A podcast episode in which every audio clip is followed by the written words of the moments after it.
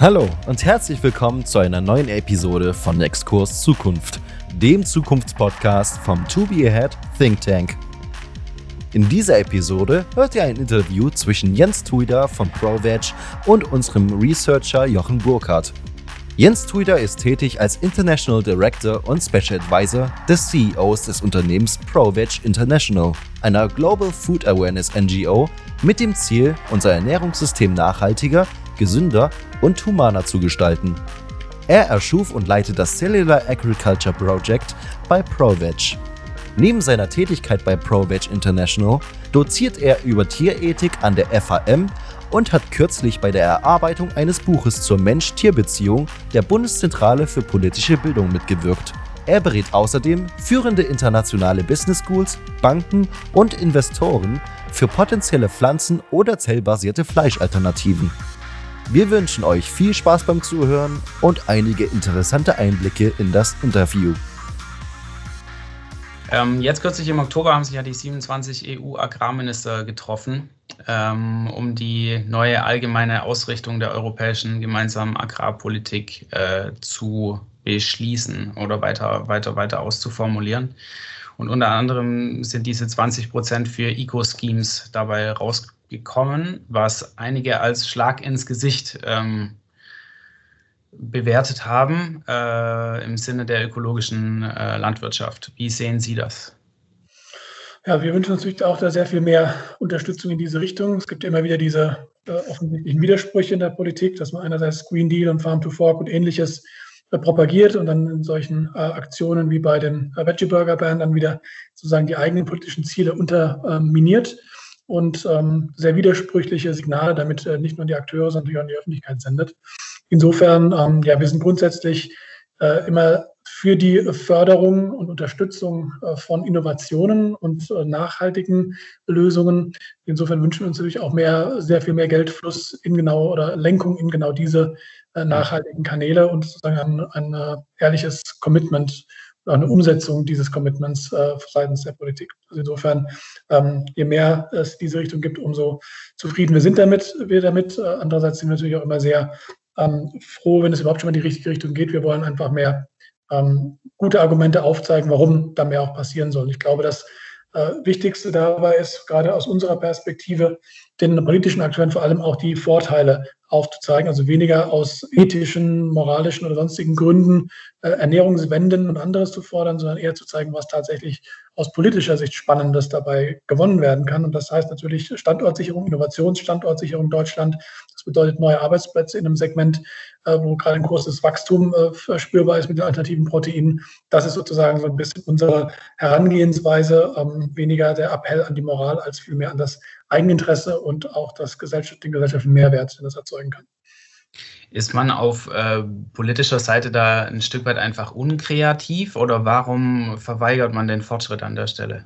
Ja, eine gewisse fehlende Kreativität äh, ist sicherlich eine gute Analyse. Ich habe selbst mit einem Bundestagsabgeordneten häufigen Austausch, der sich sehr stark für Innovation einsetzt und sagt, dass das tatsächlich ein Thema ist, das eher von jüngeren Generationen, auch die jungen Politikerinnen-Generation, das stärker vorangetrieben wird, die in einem ganz anderen einer ganz anderen Innovationsaffinität auch aufwachsen, auch einer größeren Technologieaffinität aufwachsen. Da sind dann doch bei den etwas älteren Semestern durchaus noch äh, bestimmte Berührungsängste bis hin zu tatsächlich auch dann den sprichwörtlichen Mauern im Kopf noch vorhanden, die dann einfach am Altbewährten festhalten wollen, ohne wirklich zu verstehen, was da jetzt an neuen Optionen auch passiert. Äh, Menschen sind Gewohnheitstiere, Politiker sind Menschen. Insofern ja, ist es nicht sonderlich überraschend. Ähm, aber wir versuchen sozusagen diese Arten von Möglichkeiten stärker zu propagieren und auch die Vorteile aufzuzeigen für die Akteure und warum das letztlich auch auf jeden Fall bedenkenswert ist, einmal äh, das sich an der Orientierung zu verbreitern. Liegt diese, liegt diese konservative Haltung also schon auch bei den Politikern selbst oder spielen große Lobbyverbände der Lebensmittelindustrie da auch eine sehr starke Rolle? Wie mächtig sind diese Akteure? Das lässt sich natürlich letztgültig nie genau sagen, weil es sich das nicht nachverfolgen lässt. Äh, dass die natürlich mächtig sind, ist klar. Es gibt natürlich aber auch von den Lebensmittelverbänden inzwischen einige Signale, selbst vom Bauernverband habe ich persönlich schon Signale wahrgenommen, wo man schon unter vorgehaltener Hand sagt, wir wissen, dass es so nicht weitergeht, wir wissen, dass wir zu hohe Tierbestände haben, wir wissen, dass das auch für die Bauern ruinös ist. Mit sechs Euro Gewinn pro Mastschwein in Niedersachsen zum Beispiel, dass das auf Dauer nicht ein Geschäftsmodell ist, mit dem man auch als Bauer zufrieden sein kann. Auch die Bauern selbst sagen, wir wollen so eigentlich auch nicht unbedingt agieren. Wir werden gesellschaftlich nicht mehr anerkannt. Wir kriegen, wir sind die Buhmänner der Nation für alle möglichen Dinge, für die wir nichts können. Also man merkt schon eine gewisse Unzufriedenheit sowohl in den, in den äh, Interessenverbänden, ähm, wobei es wahrscheinlich auch nochmal ein Unterschied ist, ob es äh, das sozusagen die oberste Riege ist oder ob das jetzt eher so die etwas kleineren Räder in diesen Verbänden sind. Aber man merkt schon ein, gewisse, ein gewisses Problembewusstsein. Man merkt auch in der Politik das entsprechende Problembewusstsein, gerade vor einigen Monaten im äh, BEMEL gewesen, Bundesministerium für Ernährung und Landwirtschaft. Und dort hat äh, der entsprechende Staatssekretär auch gesagt, dass er den Eindruck hat, dass da mit dieser Vegetarismus, Veganismus, Reduzierer-Thematik doch was sehr Großes, sprichwörtlich, auf sie zukomme, dass man es nicht mehr so als Trend oder Spinnerei von ein paar Großstadtkids abtun kann, sondern dass da tatsächlich ein bisschen mehr dahinter ist. Also es, man merkt, es ist natürlich ein dickes Brett, aber es gibt immer mehr sozusagen Durchdringung auch in der Politik, auch in den Lobbyverbänden durch diese neueren, jüngeren Generationen in der Regel, die diese innovativen Ansätze und Lösungen vorantreiben. Aber wie üblich bei solchem Wandel dauert das seine Zeit. Es wird immer ein Pushback geben. Ähm, ich würde es gar nicht so sehr nach den Schuldigen gucken, wer ist jetzt der am stärksten. Ich glaube, viel stärker ist tatsächlich auch innerhalb dieser Verbände äh, der Generationenkonflikt, der einfach zwischen sehr viel jüngeren, ähm, oftmals etwas ähm, ja, nachhaltiger orientierten Menschen und etwas älteren Semestern, die eher diese klassische äh, betriebswirtschaftliche Ausbildung vielleicht auch noch im, im, äh, im, Hintergrund haben. Diesen Konflikt sehe ich immer stärker auftreten, in, selbst in den äh, Bundesministerien, selbst in den Lobbyverbänden. Mhm. Für, ähm, für Farm to Fork und, und, und, den Green Deal wurden jetzt, glaube ich, eine Milliarde Forschungsgelder ausgewiesen, wo man sich drauf bewerben kann, wenn ich das mhm. richtig äh, gesehen habe in meiner Vorrecherche. Ist das nicht eigentlich ziemlich wenig für das, was man da im Gesamten vorhat, also für einen Umbau der Landwirtschaft? Ja, sicher. Klar, mehr wäre natürlich besser. Es ist natürlich immerhin schon mal ein, ein gewisses Commitment, dass man das Thema ernst nimmt.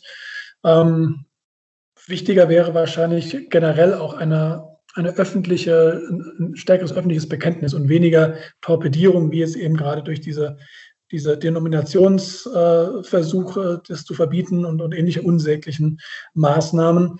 Also klar, mehr Geld wäre natürlich auf jeden Fall wünschenswert, aber fast noch oder mindestens genauso wünschenswert, sagen wir es mal so, wäre eine etwas klarere Linie, wo das hingehen soll. Und wenn man halt sich zum Green Deal europaweit irgendwie verpflichtet fühlt, dann sollte man das natürlich auch auf den nationalen Ebenen irgendwie halbwegs sinnvoll integrieren, umsetzen, statt da immer nach ähm, ja, eigenen Wegen und den eigenen Interessen zu schauen und teilweise sich dann erheblich widersprechen und auch zu, glaube ich, Erklärungsnotständen bei Politikerinnen führen.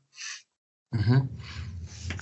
Jetzt sprechen wir ja von 2030. Das ist ja noch eine Ecke hin. Ähm, mhm. Bisher scheint die Politik äh, relativ konservativ zu sein, widersprüchlich, wie Sie das gerade auch beschrieben haben.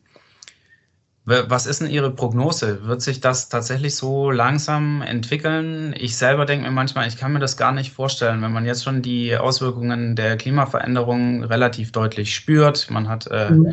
die Dürren, man hat die Winter ohne Schnee. Das wird ja wahrscheinlich nicht weniger werden. Mhm. Äh, man sagt, diese 20 Prozent, die sind jetzt erstmal betoniert für die nächsten sieben Jahre. Ist das so? Mhm. Im Angesicht dieser Veränderungen, die da wahrscheinlich noch kommen? Oder ja. wird das nochmal überarbeitet werden? Muss man davon ausgehen, dass das nochmal überarbeitet wird? Ich würde sehr äh, hoffen, dass dem so ist. Ich sehe das genauso wie Sie auch. Die Dringlichkeit äh, ist offensichtlich und es ist extrem schwer. Man braucht schon ein erhebliches Maß an Selbsttäuschung, um sich davor jetzt noch irgendwie zu bewahren. Ähm, noch entscheidender ist für mich aktuell eigentlich auch die ganze ähm, Pandemiedebatte, also das, was ja auch ganz wenig zur Thematik gemacht wird. Klar, alle gucken jetzt gerade nach der Eindämmung, äh, den Eindämmungsstrategien. Die Ursachen werden aber völlig ignoriert. Diese aktuelle Pandemie kommt von, einem, äh, von der Tatsache, dass wir uns eben über tierliche Nahrungsmittel sehr stark ähm, ernähren wollen. Ob das jetzt der Wet Market in China in diesem Fall ist oder ob es jetzt bei anderen äh, Krankheiten wie Schweine- oder Vogelgrippe, die dann durch äh, Massentierhaltungsanlagen nochmal verbreitet worden oder entstanden sind, wir bauen uns sozusagen selbst ein extremes ähm, Überlebensbedrohungspotenzial auf, zusätzlich noch zu dem Klimawandel, äh, Welthunger und anderen Dingen, indem wir dieses Pandemierisiko verringern. Und meine Hoffnung ist ein bisschen, dass dieses aktuelle, diese Disruption durch die aktuelle Pandemie, die jetzt seit dem Zweiten Weltkrieg mehr oder weniger beispiellos ist, auch in wirtschaftlicher Hinsicht und vor allem in wirtschaftlicher Hinsicht auch, dass man da vielleicht, wenn das gelingt, diese Verbindung stärker herzustellen, dass also der Klimawandel, so, so vielleicht eindeutig er sich inzwischen ankündigt, doch noch nicht äh, hart genug die Leute trifft, um jetzt wirklich in Handlungsbereitschaft zu geraten. Die Pandemie macht es definitiv, denn die hat uns sofort innerhalb kürzester Zeit alle betroffen und zwar auf eine sehr subtile Art und Weise, die jetzt äh, nicht nur bei den gesundheitlichen äh, Konsequenzen stehen bleibt, sondern tatsächlich auch Gesundheitssysteme, ganze Wirtschaftssysteme und sogar den Zusammenhalt in Gesellschaften bedroht. Ja, wenn man jetzt sieht, wie sich da die verschiedensten Lager aufbauen äh, und die Befürworter und Gegner von bestimmten äh, Interventionen, also dass der Schaden, der gesamtwirtschaftliche und gesellschaftliche Schaden ist doch so äh, enorm und so unfassbar schnell und greifbar für alle, dass das für mich, äh, wenn es denn gelingt, diese Verbindung herzustellen und den Leuten klarzumachen, dass das erheblich durchs Ernährungssystem äh, begünstigt wird in Zukunft, dass wir da mit Covid-20, Covid-21 oder was auch immer dann kommt, zu tun haben könnten. Äh, das ist, glaube ich, ein entscheidender Punkt. Und wenn das gelingt, dann bin ich da etwas optimistischer wenn jetzt sozusagen die äh, Begeisterung über mögliche Impfstrategien jetzt nicht wieder alle, alle Gehirne ausschaltet und man denkt, dass in den nächsten 100 Jahren passiert sowas nie wieder. Die Wahrscheinlichkeit, dass sowas wieder passiert, ist extrem hoch und die steigt mit jeder, mit jeder Massentierhaltungsanlage, die wir bauen. Das sehen wir gerade in, in Dänemark, wurden ja die Nerzige getötet, weil sich dort mhm. genau das nämlich dann zugetragen hat, dass das Virus wieder weiter mutiert. Das heißt also im schlimmsten Fall können wir dann anfangen, so wie bei der Grippe auch jedes Jahr ein, zwei neue Impfstoffe zu finden, weil eben die Mutationen stattfinden wir eben durch, diese, durch dieses Ernährungssystem, das sehr stark auf Intensivtierhaltung basiert. Und das lässt sich langfristig so nicht durchhalten. Da hilft es auch nicht, einfach nur auf die Wet Markets in exotischen Ländern zu kommen. Und ich hoffe, dass das etwas ist, was das Narrativ noch deutlicher macht, ähm, mit den begrenzten Erwartungen halt an Vernunft und ähm, ja, die Möglichkeit, sich halt in einer großen demokratischen Runde auf klare, konkrete Beschlüsse zu einigen. Vielleicht können Sie mir da helfen. Sind diese zoonotischen Seuchen in den letzten Jahren oder Jahrzehnten mit dem Anwachsen der Massentierhaltung, hat sich das, also kann man das statistisch auch sehen, dass das dadurch dann auch mehr geworden ist? Ja, tatsächlich. Also alle Experten warnen. Tatsächlich wurde wenige Wochen vor dem Ausbruch von äh, Corona SARS-CoV-2 tatsächlich eine internationale Warnung ausgegeben, dass es ein sehr hohes Bedrohungspotenzial aktuell gibt auf der Welt. Zwei Monate später hat sich das dann bewahrheitet. Ich schicke Ihnen gerne mal den Bericht, den wir dazu geschrieben haben. Das ist eine recht gute Analyse. Äh, des ganzen Themas und zeigt eben auch, dass nicht nur sozusagen die Massentierhaltung und die, die Zerstörung von Biodiversität große Treiber sind, sondern dass wir gleichzeitig natürlich dann die Lage noch verschärfen, indem wir 75 Prozent unserer Antibiotika einschließlich der der ähm, Notfallantibiotika in der Tiermast verwenden und damit natürlich uns ein weiteres Problem schaffen, dass wenn wir jetzt schon eine, eine Viruspandemie haben, dass dann jetzt teilweise noch die Antibiotika nicht mehr funktionieren. Also ein sehr viel fataleres Gemenge kann man sich schon gar nicht mehr vorstellen, außer dass man halt tatsächlich, wenn man zu viel Tierkonsum betreibt, äh, genau in den Risikogruppen landet, nämlich Adipositas, Bluthochdruck und so weiter, die heute dann eben auch die erhöhten Risikogruppen für Covid sind. Also das Ganze ist ein großer Kreislauf, ein großer Zusammenhang, der letztlich ausschließlich mit dem Ernährungssystem zusammenhängt. Und wenn man diese Brille mal aufzieht, dann ist es fast schon erschreckend, äh, wie die Dinge zusammenfallen.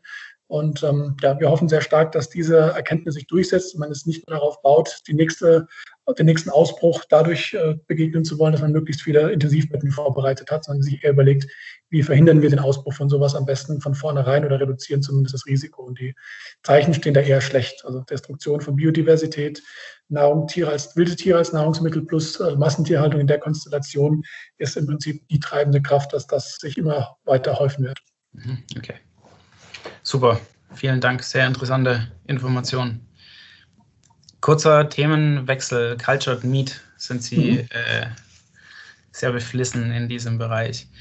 Ja, durchaus. Ähm, das ist ein sehr wichtiges äh, Thema. Ich persönlich habe das äh, schon lange auf der Agenda und auch bei unserer Organisation sozusagen mit in die Mission äh, gebracht. Wir sind ja grundsätzlich eher für die pflanzenbasierten Alternativen traditionell, aber man muss natürlich schauen, äh, bei der Dringlichkeit der Thematik können wir jetzt nicht darauf bauen, dass jetzt alle in den nächsten Jahren irgendwie äh, Veganer werden und sich alles äh, im eigenen Garten züchten und, und dadurch alles richtig machen.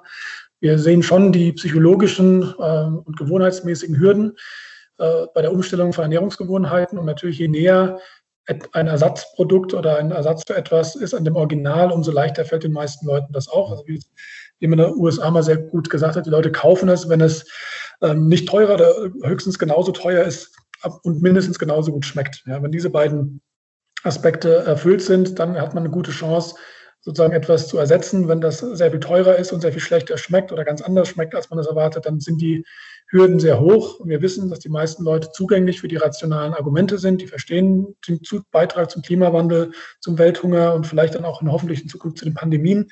Deswegen kommen aber die meisten noch nicht ins Handeln. Ja, das ist das Problem bei uns als Menschen. Wir haben, sind nicht nur rationale Automaten, die das prozessieren und dann zu der richtigen Handlung tendieren, sondern wir haben natürlich unglaublich viele Rationalisierungsmöglichkeiten, uns selbst nachträglich Gründe oder Scheingründe auszustellen, warum wir dann etwas tun. Viele erzählen ja auch, sie essen Fleisch, um damit alte Haustierrassen vor dem Aussterben zu bewahren zum Beispiel. Da ist man halt schon sehr kreativ, wenn man mit sowas ankommt. Aber wir sind einfach unendlich gut darin, uns selbst zu betrügen. Und insofern ähm, ja, glauben wir, dass es einfach extrem wichtig ist, statt nur über diese Argumente zu gehen, tatsächlich diese Alternativen anzubieten, die Umgebungsbedingungen so günstig wie möglich zu gestalten. Und dazu gehört für uns eben auch die Möglichkeit zellulärer Landwirtschaft und deren Produkte, die äh, sozusagen dieselben oder einen Großteil derselben Vorteile haben wie Pflanzenprodukte und vor allem eben das reduzieren, was ähm, das größte Problem ist, nämlich die Tierhaltung. Also wir wollen ja letztlich auch keine Tiere halten, wir wollen bestimmte mhm. Teile von ihnen oder bestimmte Produkte von ihnen konsumieren. Und die zelluläre Landwirtschaft bietet endlich diesen Schritt an, nach der Jagd und nach der Domestizierung von Tieren zu sagen, wir züchten uns jetzt eigentlich nur noch die Teile, die wir tatsächlich brauchen, ganz zielgerichtet, ohne Verschwendung, ohne äh, unnötige Tierqual, ohne riesen Ressourcenaufwand. Und insofern erfüllt für uns, obwohl wir eine vegetarisch-vegan orientierte Organisation sind, die zelluläre Landwirtschaft denselben Zweck. Äh, und deswegen ist es für uns ein probates Mittel, das auch zu unterstützen und äh, die Einführung dieser Produkte, möglicherweise sogar eine Hybridfunktion, die jetzt erstmal angedacht ist, dass man also zelluläres Fett beispielsweise mit Pflanzenburgern kombiniert. Also da gibt es ganz viele Möglichkeiten.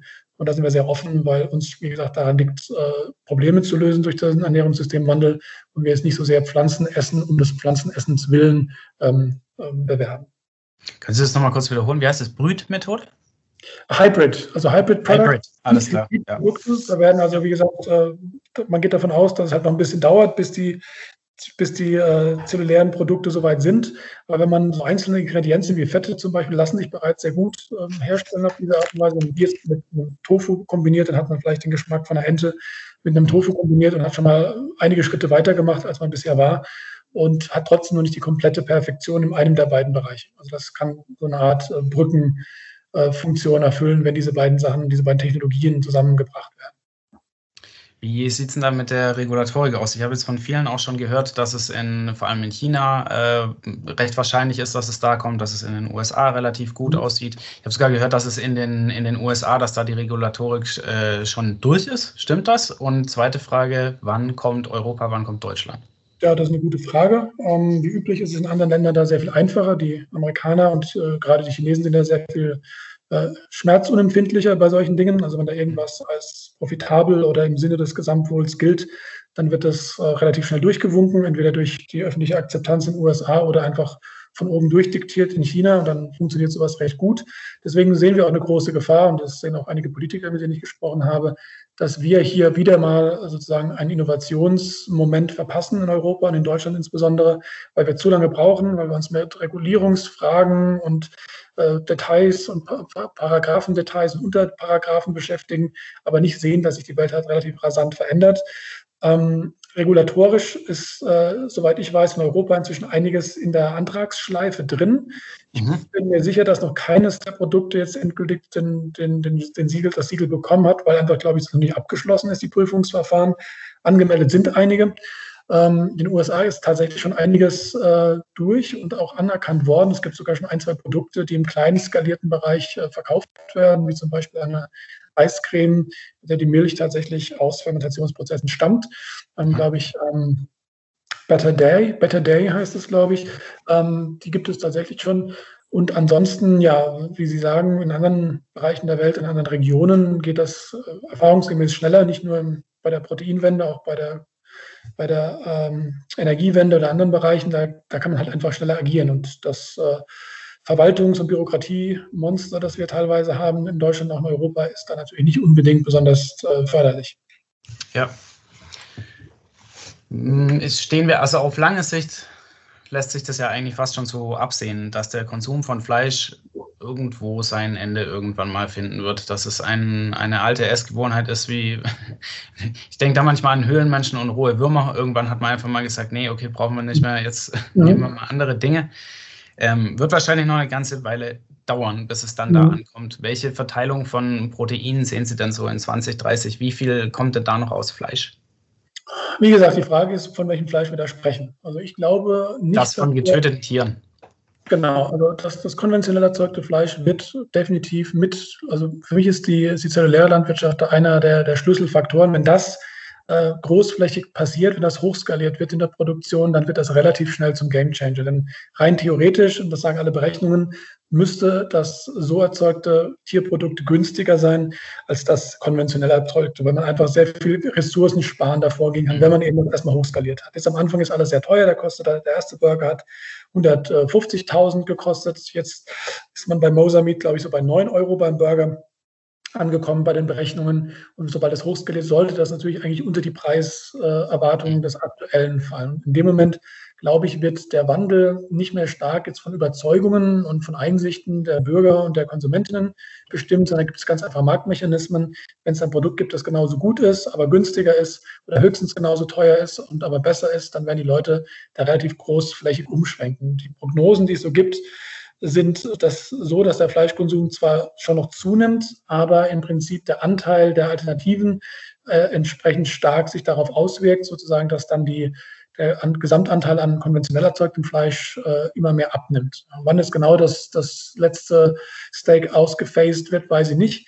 Ich hoffe eher früher als später, äh, hängt aber ganz viel irgendwie von der Konsumentenakzeptanz und natürlich auch den regulatorischen Voraussetzungen in den Ländern ab, wie schnell diese innovativen Proteinalternativen dann eben auf den Markt kommen und halt auch entsprechend auch gefördert werden. Das ist ja der nächste Punkt dass sie dann auch ähm, konkurrenzfähig sind und das ablösen können. Und letztlich haben ja auch ganz viele auch einen, einen Mehrwert davon. Also die Produzenten, Fleischproduzenten, äh, Fleischhersteller haben im Prinzip wahrscheinlich kein großes Problem damit, ob jetzt die Rohware vom lebenden Tier oder aus einem Bioreaktor kommt. Die können weiterhin ihre Wurst machen, ihre verarbeiteten Produkte und was auch immer. Das ändert ja gar nichts. Selbst die Bauern haben inzwischen schon erkannt, dass da für sie was zu holen ist. Die fragen halt schon zunehmend, was ist unsere Rolle bei der zellulären Landwirtschaft? Welche Rohstoffe können wir denn liefern, zum Beispiel für Serien oder für andere Sachen? Also auch da gibt es durchaus eine Möglichkeit. Das Einzige, was halt tatsächlich als, als Berufsgruppe wegfällt, ist halt äh, der, der, Schlachthof und alles, was damit zu tun hat, weil das einfach strukturell nicht mehr nötig sein wird. Aber das ist eine relativ überschaubare Gruppe der, sagen wir mal, offensichtlichen Verlierer. Ähm, und aber auch da weiß man ja, dass die Arbeitsbedingungen dazu horrend sind und dass das eh alles andere als ein Traumjob für die meisten ist. Also insofern wäre das wahrscheinlich auch noch kulturell zu verschmerzen, wenn wir diese, diesen Berufsstand dann irgendwann los würden. Ansonsten sehe ich da eher ähm, ja, Benefits und, und Vorteile für alle Beteiligten. Jetzt haben Sie es gerade schon angesprochen, auch eine Frage, die ich mir oft gestellt habe. Ähm, welchen, welchen Teil kann die, kann die ja, traditionelle Landwirtschaft noch spielen bei dem äh, Cultured Meat? Sie haben schon von den Serien gesprochen. Gibt es da schon Aussichten, aus welchen Rohstoffen, also welche, welche Rohstoffe man brauchen wird, schlicht und einfach für die zelluläre Landwirtschaft? Ja, also es gibt, gibt einiges, also es gibt verschiedene Versuche momentan. Es gibt einige erste Serien, die jetzt tatsächlich äh, tierfrei sind, die also mhm. auf rein pflanzlicher Basis entstanden sind. Und dafür brauchen wir natürlich verschiedenste ähm, Rohstoffe. Vieles davon, soweit ich es jetzt verstanden habe, kann auch äh, herkömmlich irgendwo angebaut werden. Aber es gibt natürlich auch noch äh, weitere Möglichkeiten jetzt für alternative Proteine, nicht nur in der zellulären Landwirtschaft, sondern eben auch in der pflanzlichen alternativen Bereich. Auch da gibt es viele Rohstoffe, die an große Bedeutung gewonnen haben, ob das jetzt Hanf ist, Lupinen oder andere. Äh, da gibt es auf jeden Fall Möglichkeiten für Landwirte, die zumindest noch genug Landfläche haben, was ja auch so ein bisschen ein Problem ist bei der Transition, dass äh, jetzt jemand, der eine intensive Schweinehaltung hat und keinerlei Landfläche mehr besitzt, äh, natürlich schwierig jetzt irgendwie riesige Felder mit, mit Lupinen anbauen kann. Das ist natürlich etwas ein logistisches Problem. Aber da, wo das noch möglich ist, gibt es doch durchaus alternative Möglichkeiten, wie sich Landwirte auch in diese Produktion einbringen können. Und es gibt auch ein gewisses Interesse. Also ich bin schon einigen Leuten angesprochen worden, auch aus dem Bauernverband, die tatsächlich gesagt haben, naja, wenn das kommt, ähm, was ist denn unsere Aufgabe? Was sollen wir denn machen? Also welchen Job haben wir denn dann? Und äh, wir mhm. sind bereit, uns da auch darauf einzustellen. Wir müssen halt nur wissen, dass es halt irgendwie ein Businessmodell ist, das für uns funktioniert, halbwegs. Und äh, dann sind wir ja durchaus auch daran interessiert zu schauen, wie können wir da quasi einen Beitrag leisten. Wie gesagt, ich bin jetzt kein, äh, kein, kein Techniker und kein Experte, was jetzt genau die Rohstoffe angeht, was da jetzt genau in welchem Maße benötigt wird, aber es sind doch natürlich erhebliche ähm, organische Stoffe, die da gebraucht werden für die verschiedensten ähm, Schritte.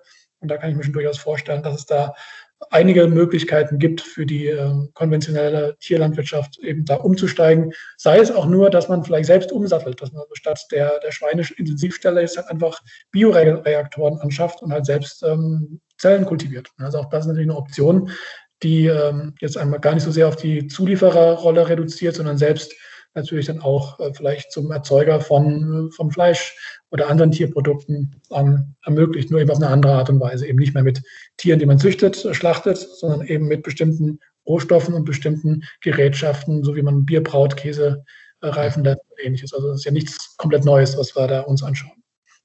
Cultured Meat ist eine extreme Hightech-Technologie, so wie ich es verstehe, wo es auch viel um Patente geht. Mhm. Ähm, und wenn man sich anschaut, was die großen Konzerne gerade machen, äh, ist das eine abwartende Position. Ich habe auch schon den Kommentar gehört, äh, wenn dann irgendwann mal klar ist, welche der Technologien, welche der Patente wirklich äh, fähig ist zu skalieren, dann werden diese Patente eingekauft und ähm, dann werden sich die Konzerne letzten Endes auch darum kümmern. Ist mhm. das die Zukunft, die man zu erwarten hat, dass das letzten Endes bei Nestlé und Unilever landen wird? Und was ist die Perspektive dann für einen Bauern, der das, wie Sie das gerade so gemalt haben, das Bild auch im Sinne von einer kleinen Brauerei quasi arbeiten kann? Wie sieht diese Zukunft aus? Ja, das ist eine gute Frage. Ähm, momentan sieht man gerade im Startup-Bereich, wo ja die ganze Innovation, die ganze Entwicklung stattfindet, natürlich einerseits so ein Silo-Verhalten. Natürlich ist das Modell das, dass da jetzt Investoren Gelder auf ein oder zwei Startups werfen. Die versuchen natürlich jetzt die, den großen Durchbruch, die goldene Formel zu finden, um dann natürlich den großen äh, Gewinn irgendwie einzufahren. Und deswegen gibt es auch wenig Austausch äh, zwischen den einzelnen Startups. Also wir haben momentan eigentlich eine so kulturleistungsmäßig äh, sehr unglückliche Situation, dass Dutzende von äh, Unternehmen parallel an denselben Problemen arbeiten, was natürlich ja. eigentlich ziemlich idiotisch ist, statt sich das irgendwie strategisch aufzuteilen und dann viel schneller gemeinsam voranzukommen.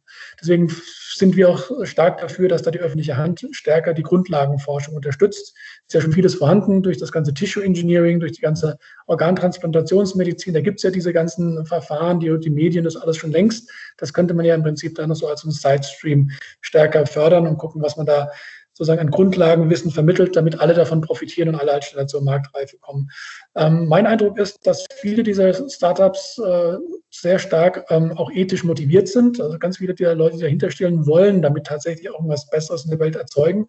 Und ähm, der Anspruch von vielen ist, dass das eine Technologie wird, die so selbstverständlich wird wie das Käse machen oder wie das, wie andere Fermentationsprozesse auch. Also wir reden ja beim Meat ja wirklich von, von zellulärer Landwirtschaft, bei den anderen Produktionsmöglichkeiten von Milch beispielsweise und Eiern eher von einer azellulären Methode, wo ja Fermentation eine große Rolle spielt.